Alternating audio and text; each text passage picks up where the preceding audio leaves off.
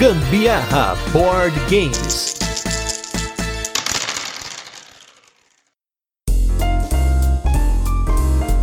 Meus amigos da rede Gambiarra Board Games, aqui é o Gustavo Lopes do lado, estou com a cara Gusmu e esse é mais um episódio do Gambiarra Board Games, o seu podcast sobre jogos de tabuleiro que faz parte da família de podcasts Papo de Louco. E no nosso episódio 104 vamos falar sobre um jogo brazuca de futebol, mas diferente de tudo que você pode pensar, achando que você vai controlar os jogadores ou mesmo fazer a gestão do time, mas aqui você vai controlar a torcida e camisa 12 é gol do Gambiarra. Mas antes vamos para os nossos recadinhos de destaques da semana, logo a gente volta com as resenhas, onde a gente apresenta o jogo, comenta como ele funciona, depois passa curiosidades da próxima experiência com ele, a nossa opinião. Ufa, foi um bom Galvão Bueno? Nota zero. Pô, meu, tava treinando aqui pra substituir o Galvão, gente. Pô, poderia ser um narrador de futebol. Como não? Pelo menos aqui, apesar de não gostar tanto de futebol, poderia ganhar dinheiro com isso, né? Você já é quase um comentarista aí de futebol, você já fala rápido o suficiente. Com certeza melhor que o Caio Ribeiro. Tenho certeza absoluta. Vou fazer um comentário a gente comentar esse cast, já que tá falando de futebol. Eu não costumo assistir futebol, mas quando eu assisto, se ter o Caio Ribeiro como comentarista, eu mudo de canal.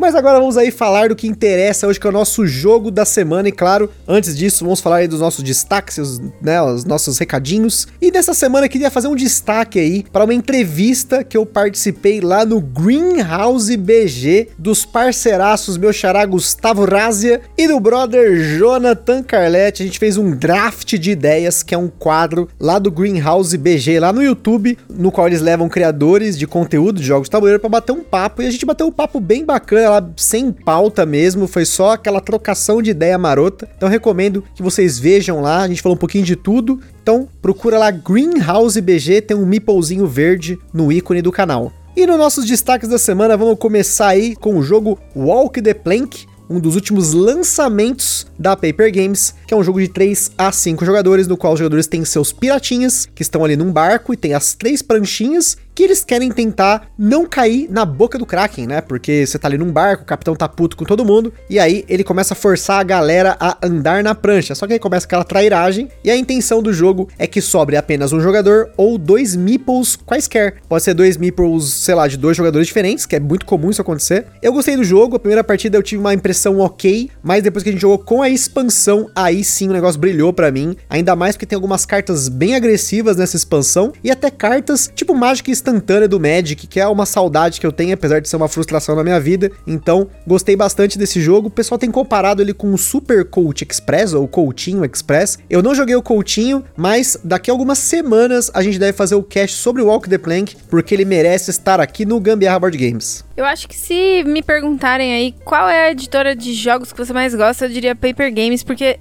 eles produzem muitos jogos aí que eu curto demais, que é muito a minha cara. E esse Walk the Plank não foi diferente, sem contar que eu achei o jogo muito charmoso, extremamente cuidadoso, fizeram os meeplezinhos lá, com inclusive desenharam frente e verso no, nos meeples, eu achei muito bonitinho, as cartas extremamente coloridas, de assim, muita qualidade mesmo. E é um jogo incrivelmente legal, muito bom. Você joga o, o seu coleguinha pro Kraken, ou às vezes você mesmo acaba caindo também. Enfim, depende muito do que você planeja com as suas cartas e eu achei muito legal, muito bom o jogo. Eu sei que muita gente não gosta tanto de ação programada, porque você pode até perder um pouco do controle com isso, dependendo de como o jogo implementa. O Walk the Plank ele te permite perder o controle sobre isso, mas é como a gente fala aqui, são diferentes experiências, né? E no caso dessa experiência do Walk the Plank é aquela zoeira, aquela brincadeira na mesa. E é esse aqui que vai ser o destaque dos destaques para mim, porque ele foi um redescobrimento. Recentemente a gente falou aqui no canal sobre você redescobrir jogos, né? A gente redescobriu o Red 7, que foi o tema da última semana, e dessa vez quem foi redescoberto na nossa coleção foi o Bonanza, que a gente já tinha jogado no passado, na verdade a gente tem até um, uma dúvida aí se a Carol jogou ou não o Bonanza no passado. Agora, depois de uma certa reflexão, eu acho que na verdade quem tava na mesa no lugar da Carol era a nossa gata Felícia, tem até uma foto no Instagram nosso da Felícia jogando Bonanza, mas ao que eu me lembro dessa partida que ela foi uma partida extremamente traumática, a gente ficou quase uma hora e a gente não tinha terminado o deck, porque no Bonanza você tem que terminar o deck três vezes para poder encerrar a partida. E eu tenho certeza que alguma coisa de errado aconteceu nesse dia, porque não é possível em uma hora você consegue jogar Bonanza duas, três vezes tranquilamente. Para quem não conhece Bonanza, ele é um jogo do Uwe Rosenberg, que é conhecido aí por seus jogos como Banquete a Odin, Agrícola, Caverna, né, seus grandes clássicos, mas o Bonanza é um card game também de fazendinha, afinal UV fazendinha, né? É algo que se a gente não falar que o tema do jogo, você já pode assumir que UV igual a fazendinha, mas tá plantando feijões. E ele tem um tema engraçado, porque os feijõezinhos são bem engraçadinhos, a arte deles ali, e você vai plantando esses feijões para ganhar dinheiro.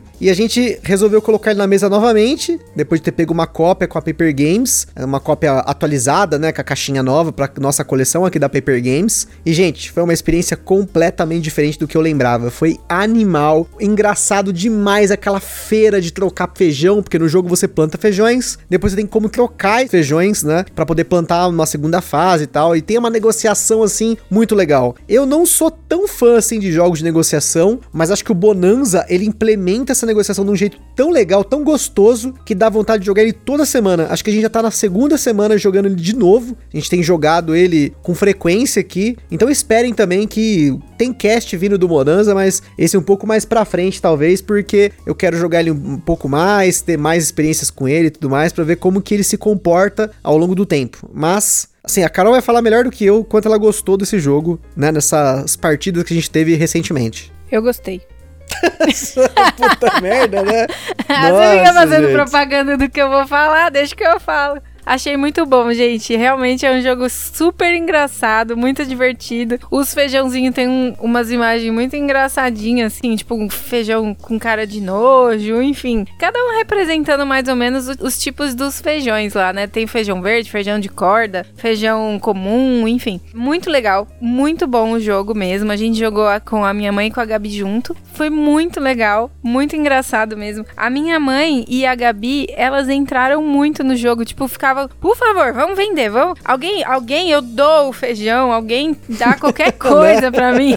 Pelo amor de Deus, me por deixa favor. plantar esse feijão, né? É, porque a gente, depois que planta o feijão, né, dependendo lá da quantidade quando você vai vender e tal, você troca por, no final vira moeda, né? E são as moedinhas que te fazem pontuar. E daí, quanto mais você consegue juntar na sua plantação, mais você colhe, mais moedinhas vem, né? Muito legal, muito divertido e, putz, incrível, muito bom. Inclusive, o jogo do review retro dessa semana é um jogo de trocas que, né, ele tem a negociação no jogo, que é um dos jogos que eu já comentei aqui no Gambiar, que algumas pessoas às vezes reclamam quando a gente fala, porque é um jogo antigo, nem todo mundo curte mais, é aquela coisa um pouco do preconceito, mas eu continuo gostando desse jogo, vai ficar na coleção até o fim da vida dessa coleção, que é o jogo Catan.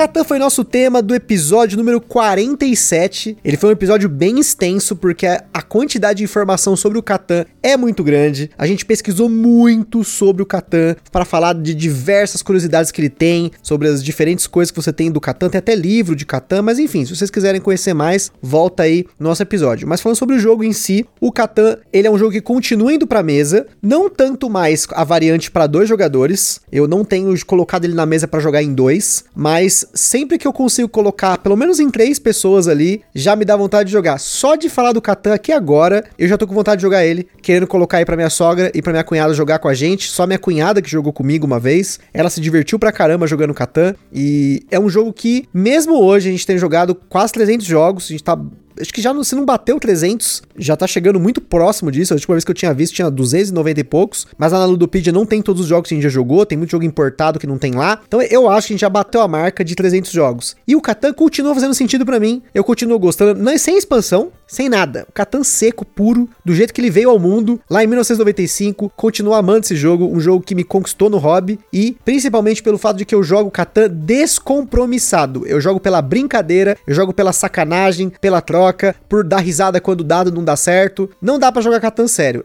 Catan para mim é uma experiência para zoar, para brincar e para se divertir. Só é feio, né? Bem feio. Mais ou menos, vai. É, não, é feio. É mais ou menos, eu gosto. Acho bonitinho as pecinhas e tal. É, ele evoca uma época mais simples. Não, é Aqueles é jogos antigos, aquelas pecinhas de plástico, estilo War, Banco Imobiliário, aquelas tranqueirinhas. Sim, eu gosto dessas, de cartas assim, de peças assim, não sei. Tá, é feio. Olha, o Catan faz tanto tempo que a gente não joga. Pelo, quer dizer, o Gusta jogou mais recente do que eu, junto com a Gabi. Mas eu. Tem bastante tempo. No dia eu tava fazendo outra coisa que eu nem lembro o que era. E aí eu acabei que eu não joguei. É um jogo que já tem bastante tempo que não vem pra mesa. Eu acho que vale a pena, assim, voltar pra mesa, tudo. Mas eu acho que a gente tem outros jogos bem mais legais. Polêmica, hein, gente? Polêmica. Tô ficando triste aqui agora.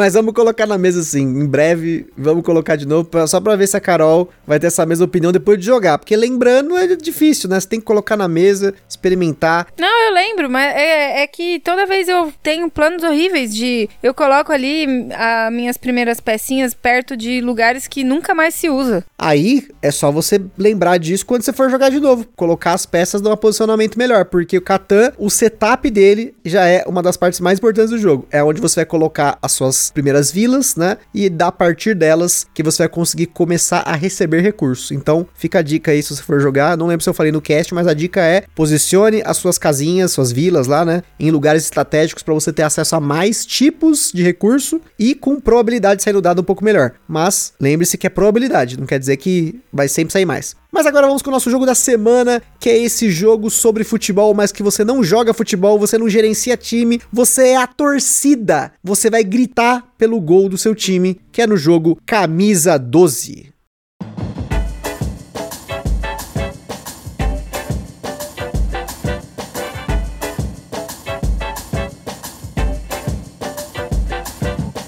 Camisa 12 é um jogo para 1 a 2 jogadores, lançado no Brasil pela Dijon Jogos, com partidas que duraram em média 10 a 15 minutos na nossa experiência. As principais mecânicas do Camisa 12 são colocação de peças, jogadores com diferentes habilidades, coleção de componentes e a mecânica de rondel na escolha das ações. Na nossa escala de complexidade, ele bateu 1 de 10, um jogo fácil de ensinar, fácil de aprender e de jogar, e sem dúvida, num bate-bola rápido que condensa em 10 turnos de cada jogador os 90 minutos de uma partida de futebol, comemorada pela sua torcida favorita. Na data da gravação desse cast, o Camisa 12 está sendo vendido numa média de 170 reais. Ele esteve em pré-venda nos meses anteriores a essa gravação e para quem pegou o jogo na pré-venda, ele teve alguns extras, como algumas cartas de times extra e uma moeda de metal. Como sempre, o Ministério do Gambiarra Board Game adverte: os jogos de tabuleiro, como qualquer hobby, podem acender em nós uma vontade tremenda de sair comprando tudo, porém a gente recomenda que você não compre por impulso. Sempre procure a opinião de outros criadores de conteúdo como colocamos no site do Papo de Louco, na postagem de cada cast, ou formas de alugar ou jogar o jogo de forma digital antes de tomar uma decisão. Nós recebemos o jogo de forma antecipada pela Dijon, além de que o Gusta jogou no campeonato de criadores de conteúdo representando o Gambiarra e a Alemanha. Então, ele já tinha experimentado o jogo antes dele chegar aqui pra gente. E só queria comentar que eu não tomei um 7 a 1 mas também não dei 7 a 1 em ninguém. Inclusive 7 a 1 é o modo solo desse jogo. Achei muito legal essa brincadeira que eles fizeram no modo solo. E foi um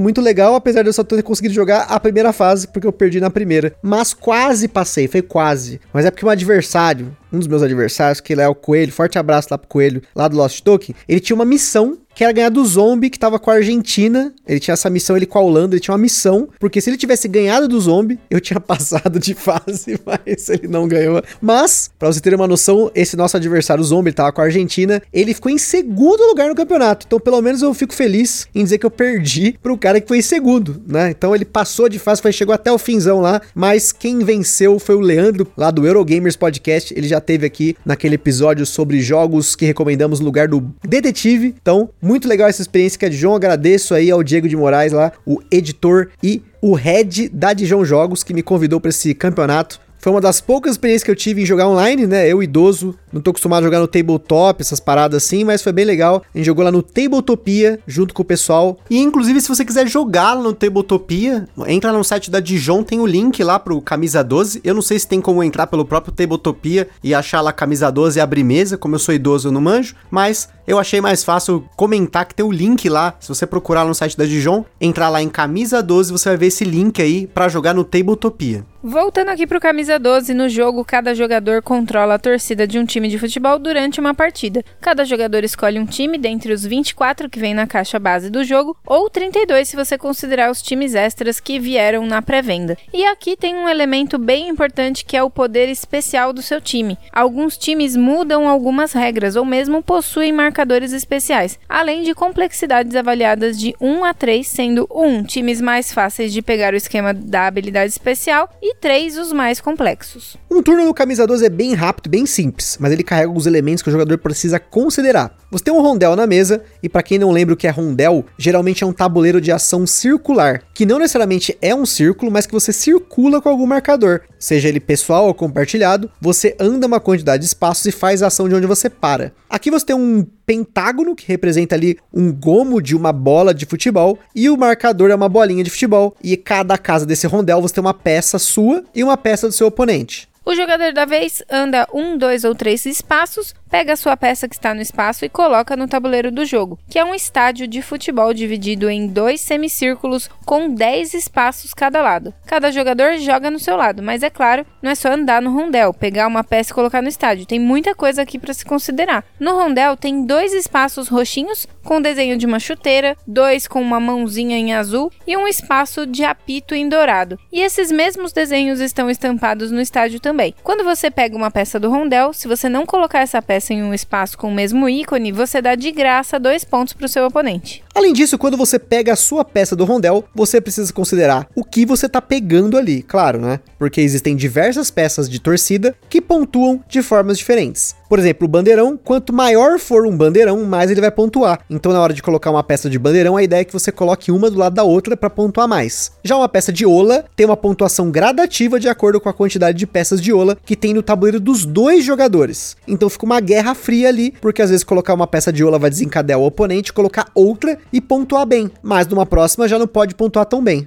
A peça de foguetório dá pouco ponto ao longo da partida, mas quem termina com mais peças ganha 4 pontos. Tem mais dois tipos só para comentar que são as peças de música, que elas precisam ser colocadas em ordem da música aí para fazer sentido, né? Então são peças que são colocadas de A a E, que precisam estar em ordem crescente no tabuleiro para você conseguir pontuar. E aqui tem algo muito legal do camisa 12, sobre os componentes do jogo que a gente vai até adiantar aqui, que é, apesar de ser um jogo para jogar solo ou em dois jogadores, o jogo ele vem com três conjuntos de peças com cores diferentes de cada lado, totalizando as seis cores diferentes para combinar com as camisas dos times disponíveis, além de, claro, seis marcadores de pontuação diferentes acompanhando essas cores, apesar de você usar apenas dois. E nesse capricho todo aí, tem até a letra de uma música, que é o cântico ali descrito em cada peça da cor que é diferente, né, para representar as torcidas diferentes mesmo. Eles poderiam ter feito duas cores de peça e pronto, mas eles tiveram todo esse cuidado, né, e fizeram essa gama de peças para você escolher e ter uma experiência visual personalizada para o time que você escolheu.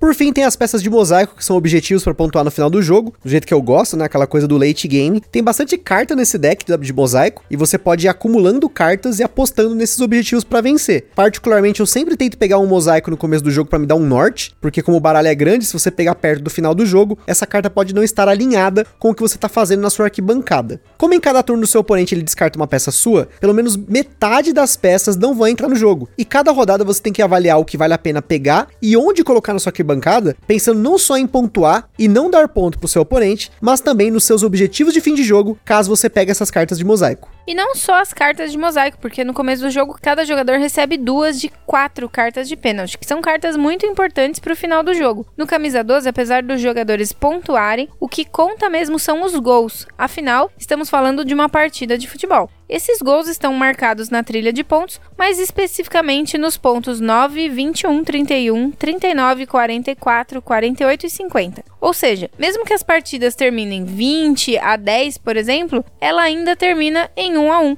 e aí sim o jogo vai para os pênaltis. A sacada aqui é que cada jogador recebe uma carta de pênalti, porém os dois jogadores pontuam por cada peça marcada nas duas cartas. Por exemplo, se a Carol pegar uma carta de pênalti com um ponto para cada foguetório e um ponto para cada bandeirão, eu e ela vamos somar nossas peças de foguetório e as peças de bandeirão de cada um e vence quem tem mais. Se rolar um empate, ainda entra mais uma e mais uma ainda se ainda estiver empatado, o que é muito difícil. Se isso acontecer, todas as quatro cartas de pênalti empatar, a vitória é tirada no cara ou coroa. Por isso, apesar de ser apenas andar, um a três espaços, pegar uma peça e colocar no seu tabuleiro, em cada turno você está pensando também no que vai descartar do seu oponente, em colocar a peça no mesmo símbolo do rondel, para não dar ponto para o oponente, nas suas cartas de mosaico, na sua carta de pênalti e até mesmo no seu poder especial. E no final, como Gusta comentou, se a partida não termina em gol, ela vai para pênalti e ganha o time que conseguiu mais gols, não necessariamente mais pontos. E antes da gente continuar, queria sobre os parceiros. Em primeiro lugar, a Acessórios BG, essa empresa que faz acessórios, playmats e overlays para seu jogo de tabuleiro. Então confere lá no site deles, www.acessoriosbg.com.br. E a gente tá sempre marcando eles nos stories, eles marcam a gente, a gente mostra para vocês as novidades. Então fique esperto lá, que tem novidade sempre, pelo menos uma vez por mês, eles postam coisas novas. Em segundo lugar, nós temos nosso evento parceiro que é o Board Game São Paulo, que é conhecido apenas online. Então fica ligado nos eventos online lá no Board Game São Paulo, no Instagram e no Facebook. E por fim, nós temos a nossa loja parceira que é a Bravo Jogos, essa loja aqui do Grande ABC com excelentes condições de preço e frete para você adquirir o seu jogo de tabuleiro. E se você entrar no link que está na descrição desse podcast ou lá no nosso Instagram, você acaba ajudando o Gambiarra Board Games, caso você faça uma compra, sem gastar nenhum centavo adicional.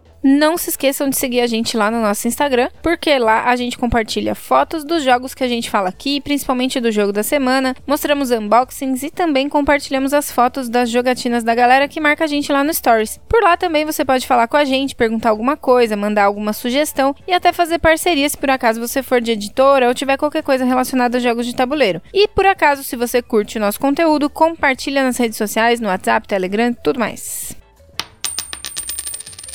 Camisa 12, originalmente conhecido como Maracanã, é um jogo brasileiro do designer Rodrigo Rego, designer também dos jogos Emboscados, publicado pela TGM Editora, e Herdeiros do Khan, parte da nova linha Premium da Estrela. Como a gente comentou na introdução, o Camisa 12 é um jogo da Dijon Jogos e como tem sido costumeiramente aqui no Gambiarra Board Games, já que tanto o autor quanto o editor do jogo falam nosso português, convidamos os dois para falar uma palhinha sobre o jogo do ponto de vista do designer e da editora, então confere aí na sequência. Fala pessoal, aqui é o Rodrigo Rego, autor do Camisa 12. E tô aqui porque o Gustavo me convidou para falar um pouquinho sobre as origens do jogo, né? E o Camisa 12 tem uma origem bem interessante. Eu tive a ideia dele quando estava no metrô, metrô linha 2 aqui do Rio de Janeiro, que é um metrô que começa no subterrâneo, né? E pouco tempo depois ele vem para a superfície. E assim que ele vem para a superfície, logo depois você dá de cara com o estádio do Maracanã, que é aquela obra enorme, imponente. E sempre que eu passo por ali, me dá um friozinho na barriga, né? Aquela coisa de torcedor. Você lembra logo dos diversos jogos que você foi, de entoar os gritos e carregar as bandeiras e a concentração de subir a rampa e coisa e tal. Naquele dia especificamente eu estava indo para um evento de board game e então estava com a cabeça pensando nisso, né? E quando olhei para o estádio me veio a, a ideia de um jogo sobre torcida, né? Um jogo sobre futebol, mas que o papel principal fosse a torcida, né? Porque quando eu olho para o Maracanã, eu na verdade penso mais nesse ambiente de torcida do que no jogo de futebol em si. Então me veio logo de cara essa ideia do tabuleiro sendo um estádio, né, dividido em várias seções e você vai encaixando peças de torcida ali para tentar estimular seu time a vencer a partida. Ártida E comecei então a, a, desenvolver o jogo. A forma como as, você pega as peças, a forma como elas pontuam, tudo isso era muito diferente no início, né? Ele foi aprimorando ao longo desse processo de desenvolvimento. Ele no início era um jogo que eu tinha muita dificuldade de colocar para testar com a minha esposa, por exemplo, que ela detestava. Era um jogo que começou bem, bem fraco, né? Todo jogo não começa tão bom quanto o resultado final, né? Mas no caso do Camisa 12, o, início foi bem penoso mesmo. Mas como eu tinha uma afeição muito muito grande pelo tema, eu insisti, insisti, insisti e fui aperfeiçoando, fui melhorando o jogo até que ele de fato ficou uma experiência bem bacana. E aí, quando estava mais seguro disso, né, comecei a levar ele em eventos, jogos de tabuleiro aqui no Rio. E para minha surpresa, a repercussão foi muito boa. Geralmente, quando você leva protótipo para evento, você tem que ficar mendigando para as pessoas jogarem o jogo com você, porque a maioria das pessoas ninguém quer jogar protótipo, né? As pessoas querem jogar jogo pronto, que geralmente vai te dar uma experiência muito melhor do que um jogo que ainda está em desenvolvimento, né? Mas no caso do Camisa 12, que na época, por conta de toda essa minha conexão com o estádio, chamava-se ainda Maracanã, né? As pessoas assim que viam o tabuleiro de estádio, os, os times com poderes específicos jogos e coisa e tal, elas tinham uma conexão imediata com o tema e sentavam para jogar, dispensavam os jogos prontos e chegava a formar burburinho ao redor e tal. Então foi uma coisa que me impressionou bastante. Atraiu editora, cheguei a ter contato de umas duas ou três editoras, fechei com uma, assinei e logo depois comecei a levar o jogo para alguns eventos em outras cidades. Eu estava na época fazendo muitas viagens a trabalho, então fui para Brasília, fui para Curitiba, fui para São Paulo, levando o jogo. Na época ainda com apenas quatro times, né, só os quatro times cariocas, né? Mas nessa minha última ida a São Paulo, eu estava indo aproveitei o que era o fim de semana do evento do Além do Muro, né, que na época era um evento bem grande em São Paulo, agora acho que perdeu um pouco a relevância, mas continua grande. Aproveitei, fiz mais poderes para os quatro times paulistas, né? E foi lá que conheci o Diego, o editor da Dijon Jogos, que na época não tinha declarado ainda que os planos de ter uma editora, então conheci ele ainda como civil, né? Como na verdade como youtuber, porque ele tinha o canal do Coronel Mostarda e joguei, apresentei para ele o jogo, gostou bastante e tal. E alguns dias depois ele entrou em contato comigo e falou: "Olha, eu tô começando uma editora e quero publicar o seu jogo. E eu, na época, já tinha contrato com uma outra editora, né? Então eu tive que declinar. Mas quando o prazo de, de, desse contrato expirou, isso foi cerca de um ano depois, né? O Diego conheceu o jogo em 2017. Então, cerca de um ano depois, no início de 2018, o prazo tinha expirado. Então eu entrei em contato com o Diego de novo, perguntando se ele ainda estava interessado. E foi quando a gente finalmente assinou o contrato do Camisa 12. E daí, desses oito times originais, é, a gente começou a desenvolver vários outros, até chegar nos atuais 32, né? Fora toda a parte de ilustração e tal, mas aí já é capítulo para o próprio Diego contar um pouquinho para vocês. Valeu, pessoal. Obrigado pelo convite. Um abraço e até mais. E aí, gente, eu sou o Diego da Dijon. E como o Rodrigo falou, quando o jogo, o Camisa 12 chegou na minha mão, ele deu uma bela avançada, né? O Rodrigo ele tinha feito oito poderes diferentes e quando a gente terminou o projeto agora, tá entregando ele com 32 poderes. Então todos esses poderes, eles surgiram quando passaram na minha mão, né? Mas começando do começo, assim que o Rodrigo me apresentou, que a gente fechou o contrato, né? Na semana seguinte eu já tava procurando ilustrador e passando para ele, né? Então, na Dijon, né, aqui na minha empresa eu costumo sempre buscar os ilustradores faço uma pré-seleção de alguns assim e já mando pro próprio autor do jogo dar uma verificada, porque muitas vezes a gente tem uma ideia, né, mas o autor tem outra que ele quer passar. Então, quando mistura as duas coisas, duas cabeças pensando, na maioria das vezes funciona melhor do que uma. Então, eu já mandei para ele logo os ilustradores. A gente acabou fechando no Daniel, né? Daniel Bogni, que não tinha, acho que eu não, não tinha feito nenhum trabalho de, de jogo antes, se eu não me engano,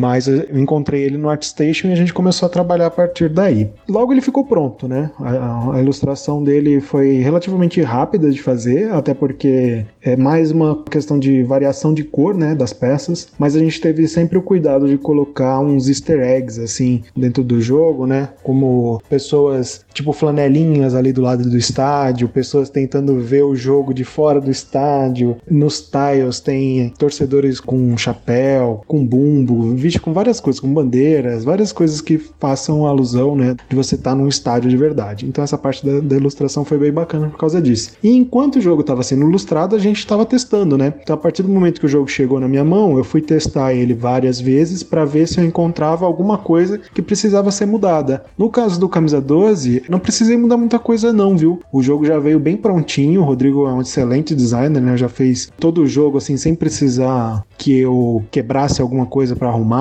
e tal. Ele já tinha feito toda essa etapa já estava tudo funcionando. A única coisa que eu fiz foi um, um pequeno balanceamento de pontos. A gente testou algumas pontuações diferentes, né, para ver se tinha melhorias ali né, no, no, caminho. Acabou que a gente mudou muito pouco a pontuação, né? Foram questão de, de um ponto, dois pontos de diferença do que ele já tinha feito. Enquanto isso, o trabalho maior foi balancear todos esses poderes, né? Porque com 32 poderes, a gente tem mais ou menos 500 combinações diferentes. Se eu não me engano, são 496, para falar o número exato. Eu acho que é isso. E balancear tudo isso é difícil, né? Porque você vai ter que fazer várias partidas de todos esses poderes juntos e vendo o que, que pode acontecer de um com o outro, né? Então, no começo, eram oito poderes, a gente aumentou para 12, testou esses 12, a exaustão, é, eram 12 times nacionais, né? Fazendo alusões a times nacionais. E depois a gente testou também mais 12, que a gente criou mais 12 depois para fazer seleções. Então a gente fez o teste com 24 por muito tempo. Mas para o último ano,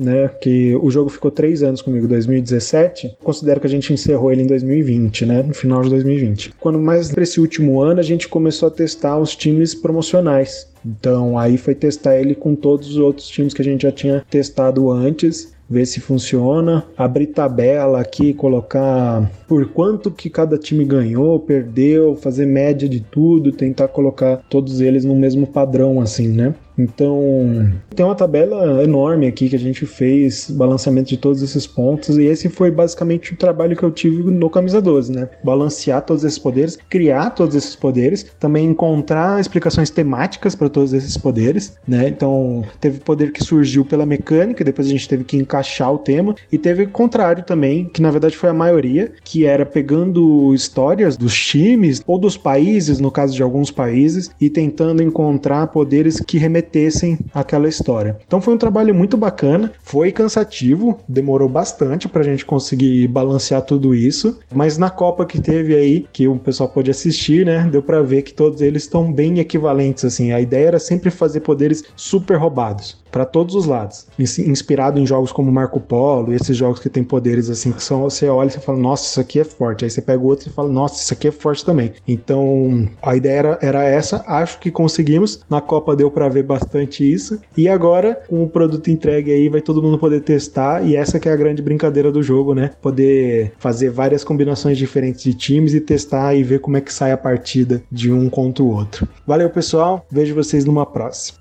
Voltando para falar do jogo, mais especificamente dos modos dele, além do solo, que é bem difícil e já começa com o jogo no 7 a 1 que é um desafio que o brasileiro até hoje está tentando superar, aqui não é diferente. Tem mais dois modos indicados no manual. O primeiro é o modo sem time, que pode ser indicado para uma partida introdutória, para pegar esse esquema de considerar as múltiplas camadas na hora de você pegar uma peça. Aí sim, depois que os jogadores estiverem familiarizados com as regras, você coloca os times. Aqui a gente foi direto para os times, mas pegamos times com dificuldade 1 para começar. E só antes de comentar sobre o outro modo, falando em times, lá no site da Dijon também, lá na página do Camisa 12, para quem usa o Photoshop, né, que manja de Photoshop, tem um arquivo aberto para você criar seus próprios times. Eu vi uma galera que já tá criando vários times novos, outras seleções, estão colocando lá no Instagram. Então se você gosta desse esquema de customizar, manja um pouquinho de arte, ou até quer tentar brincar para criar seu próprio time, seus próprios poderes, procura lá o PSD, o arquivo PSD, esse arquivo aberto, que ele tem lá o, a fonte, né, e a máscara para você criar as suas próprias cartas de time. Mas voltando sobre os modos, o outro modo é o modo de campeonato, porque como o jogo é bem rápido, você consegue colocar vários jogadores em um sisteminha de chaves, como foi o campeonato online que a Dijon fez com criadores de conteúdo. Claro que isso só vai fazer sentido no pós-pandemia, fisicamente, mas é bacana essa sugestão do próprio manual para simular aquele campeonatinho de várzea ou aquela final que você tanto curte, você que gosta de futebol, assiste na TV aqueles campeonatos, aquela coisa toda lá. Então, pode simular com times nacionais, com times de Copa, com times internacionais, fica aí dependendo do seu critério aí de campeonato.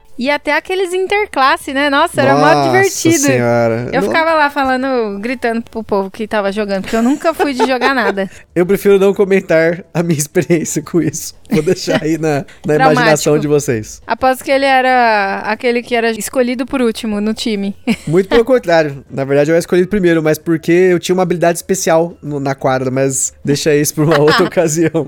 E pra gente entrar nas jogatinas, antes vamos falar dos sleeves. Para esse jogo você vai precisar de sleeves tamanho padrão, 63,5 por 88, pelo menos para as 25 cartas de mosaico, no total são 53, e as 8 extras da pré-venda. Porém, são cartas da Copag, de muito boa qualidade, então no nosso caso a gente não vai querer eslivar não. E falando aí das nossas experiências aí com o Camisa 12, acho que a primeira coisa que eu posso comentar aqui, que foi essa experiência do campeonato, né, que eu comentei lá, que a gente pôde ver no campeonato os diferentes times. Eu achei muito legal a forma como os times foram balanceados. Realmente tem alguns times que eles parecem roubados, mas você tem que ficar muito esperto com a habilidade deles. Você tem que jogar contra isso, né, bloqueando sempre o adversário. Esse bloque no camisa 12 é muito forte, porque mesmo você que é um cara que não curte essa coisa de bloquear, você vai bloquear o seu jogador obrigatoriamente nesse jogo, porque cada opção que você escolhe é uma opção que você tira do seu oponente. E isso é uma forma até às vezes de você equilibrar quando, por exemplo, você tá vendo que ele, o jogador tá tentando fazer um mega bandeirão. Não deixa o outro jogador fazer um mega bandeirão. Tenta quebrar esse bandeirão dele, pegar peças suas que vão impedir que ele pegue o bandeirão, porque muitas vezes vale mais a pena você fazer com que o seu oponente não pontue do que pontuar pouco. Isso é algo que muitas pessoas às vezes não enxergam em jogos de tabuleiro, que às vezes pontuar menos ou mais vai depender do equilíbrio entre a pontuação entre você e seu oponente. E isso nesse jogo para mim fica muito nítido. Nessa partida que o Coelho jogou contra o Zombie, que foi Holanda versus Argentina, ele fez algo que eu deveria ter feito na minha partida e não prestei atenção, que era bloquear mais o zombie tentando pontuar do que pensando na minha própria pontuação. Como era a minha primeira partida, não tinha experiência no jogo, aquilo não tinha pego, mas logo na segunda partida ali já me enxergou aquilo ali, eu já fiquei esperto já. E isso é algo que você tem que prestar atenção, até mesmo no modo solo. Eu joguei o modo solo e isso para mim foi muito importante. Eu não consegui ganhar o modo solo, mas cheguei muito perto de ganhar pensando nisso. Sempre tentando tirar oportunidades de pontuação do meu oponente em prol, né, de pontuar um pouco menos para mim, mas tirando um pouco essa diferença. A primeira partida que eu joguei junto com o Gusta, eu não peguei o jogo assim, eu até falei, nossa, achei meio fraco. Mas é porque eu não tinha entendido nada, na verdade. Era isso. Putz, o jogo depois ele fez muito mais sentido quando eu comecei a notar ali o primeiro rondelzinho, né? Que era realmente uma. Tipo, você chutando a bolinha ali, andando, fazendo rondelzinho. E aí aquilo dá muito a sensação de você. de estar tá rolando um, um joguinho de futebol ali. E aí em seguida você passa pra sua torcida aquilo ali fez muito sentido quando eu, eu, comecei a entender as peças e os bloqueios que eu tinha que fazer. Aquilo ali fez muito mais sentido e aí no final, algumas das vezes eu ganhei. Estamos empatados, hein? Estamos empatados, precisamos desempatá-lo e logo em breve. Mas eu vou também querer jogar o modo solo. Esse daí eu ainda não joguei, mas eu quero ver como que é que é o tal do 7 a 1 né? Que a partida começa em 7 a 1 e você tem que jogar sempre pegando a peça do rondel para você e para o seu oponente. Então, essa escolha de bloquear, ela vai depender do que você escolhe na hora ali. Você, na verdade, não descarta peças dele. Você pega peças para você e para ele ao mesmo tempo. Então, a escolha aí é você pegar as peças que pontuem mais para você e menos para ele. Então, esse jogo, como eu falei, ele é de complexidade 1 para mim. A complexidade das regras dele, do jogo em si, é muito leve. Só que ele tem essa essas camadas que facilmente você vai conseguir enxergar, mas que, lógico, numa primeira partida você tem que ficar somente ali prestando atenção nisso, entender essa dinâmica dele. E outra coisa que eu achei muito legal é essa questão dos poderes. Eu não sou muito fã de poderes variados. Já comentei aqui no podcast, nem sempre eu acho isso legal. Mas no Camisa 12, para mim, além de tematicamente fazer sentido, tem poderes muito interessantes de jogar. A última partida que a gente jogou foi Uruguai versus Palmeiras, né? Foi uma combinação totalmente aleatória aí, né? A Carol escolheu Uruguai. Catimba! Escolheu o Palmeiras, Eu gostei né? do nome Catimba. Catimba é o poder do Uruguai, né? Que inclusive já vou comentar sobre esse negócio dos poderes. Mas o poder do Palmeiras é muito doido, porque ele coloca umas manchas, né? Não fala mancha verde, né? Pra tentar não associar, porque é questão de direitos. Mas ele tem as manchas que você coloca no rondel. E quando o jogador coloca a bolinha lá naquela mancha, ele muda um pouco a dinâmica de como você pega essa peça e coloca no tabuleiro. Isso já muda o jogo. E cada poder que você coloca, especialmente esses poderes de complexidade 3, então três bolinhas, eles mudam bastante o jogo. Então, assim, eu gostei bastante, né, do Academia, que é o Palmeiras. Gostei da Alemanha, o poder da Alemanha é muito bom também, porque quando o seu oponente vai descartar uma peça sua do rondel, você pode descartar a peça do topo da sua pilha de peças ao invés da peça que tá no rondel, então, ou seja, você consegue de certa forma equilibrar um pouco as peças que você quer colocar realmente no seu tabuleiro. E gostei também do UFC Hollywood, que eu não sabia, que era o Bayern de Munique, o poder dele também é bacana e tal. Mas assim, a gente não jogou com todos os poderes, como a gente falou, são 32. A gente teria que fazer pelo menos 16 partidas para tirar da frente os poderes. Então a gente manteve aqui alguns deles, eu li eles e achei muito bacana a maioria deles, mas isso deixa uma rejogabilidade muito grande pro jogo. Querer jogar com diferentes times, simular diferentes clássicos, se você for aí um torcedor, você curtir futebol, Mas como eu falei, eu não sou muito fã de futebol. Eu costumo assistir às vezes com meu pai quando eu vou na casa dele. E eu costumo assistir Copa. Sou torcedor da Alemanha na Copa desde 98. E assim, é um negócio meio irracional. Eu simplesmente comecei a gostar. Eu tenho a coleção de camisa da Alemanha aqui. Então é um negócio meio doido assim. Mas eu não sou aquele cara vidrado em futebol. Então, assim, para quem gosta de futebol, é um ótimo jogo. Para quem não gosta de futebol, continua sendo um bom jogo. Porque as coisas fazem sentido. Mas ainda assim é um ótimo jogo. Um jogo cerebralzinho ali. Um think filler, na minha opinião. para quem gosta desses jogos rápidos. Mas que eles têm muitas camadas de jogo. É, e não fica com aqueles nomes chatos de centroavante ou, ou meia, sei zagueiro, lá, zagueiro, né? sabe lá o que é isso, gente? Não sei não o que é isso. E de qualquer maneira, esse jogo aí para mim já me basta para futebol. Isso daí já é suficiente, eu não preciso assistir futebol nenhum. Não gosto não, apesar de eu me nomear corintiana, viu? Nunca vi essa história, não torce nada, finge que torce aqui. Não esquece não, essa é, parte aí. Isso aí é herança de família.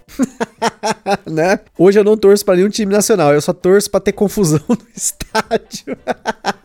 mas, gente, só pra finalizar aqui, uma curiosidade muito bacana do jogo, isso não vem no jogo, mas tem o PDF lá na Ludopedia, é o dossiê Camisa 12, que explica a origem do nome dos poderes e do nome dos times que vocês vão procurar lá e poder descobrir. Por exemplo, eu sei que a academia é o Palmeiras, fica meio óbvio, mas tem vários times aqui que eu, por exemplo, não sou o manjador, para poder saber. Tem um time aqui que chama Democracia, eu não sei que time é esse. Cabuloso, também não sei o que, que é esse. Tem o Expresso da Vitória. São referências que eu, por exemplo, não vou sacar. Tem algumas, tipo, sei lá, tem o Imortal. O Imortal eu sei que é o Grêmio pela cor da camisa. Tem aqui o Glorioso. Deve ser o Corinthians. Maravilhoso. Não sei se é o Santos, se é o Corinthians. Tem o Galo Vingador. Deve ser o também. Corinthians também. Gente, Sei lá. vocês veem que eu não manjo bosta nenhuma de futebol, mas eu consegui aproveitar muito bem do jogo e gostei bastante desse negócio das referências, né? Vou te falar que eu entendi mais as referências dos times internacionais, porque quando tem a Liga dos Campeões, essas coisas assim, meu pai gosta de assistir, às vezes, como eu falei, eu acabo acompanhando com ele, mas de resto, eu sou zero esquerda pra futebol. Mas está sendo uma ótima experiência jogar o Camisa 12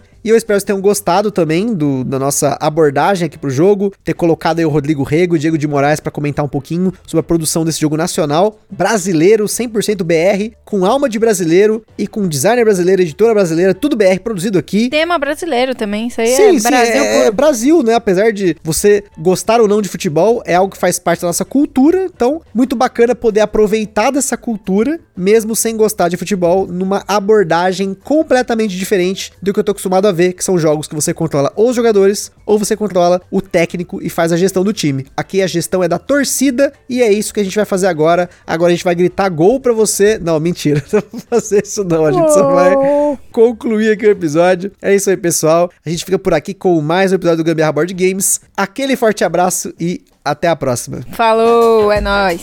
Olê, olê, olê, olê. Gambiarra pra você. Não sei o canto.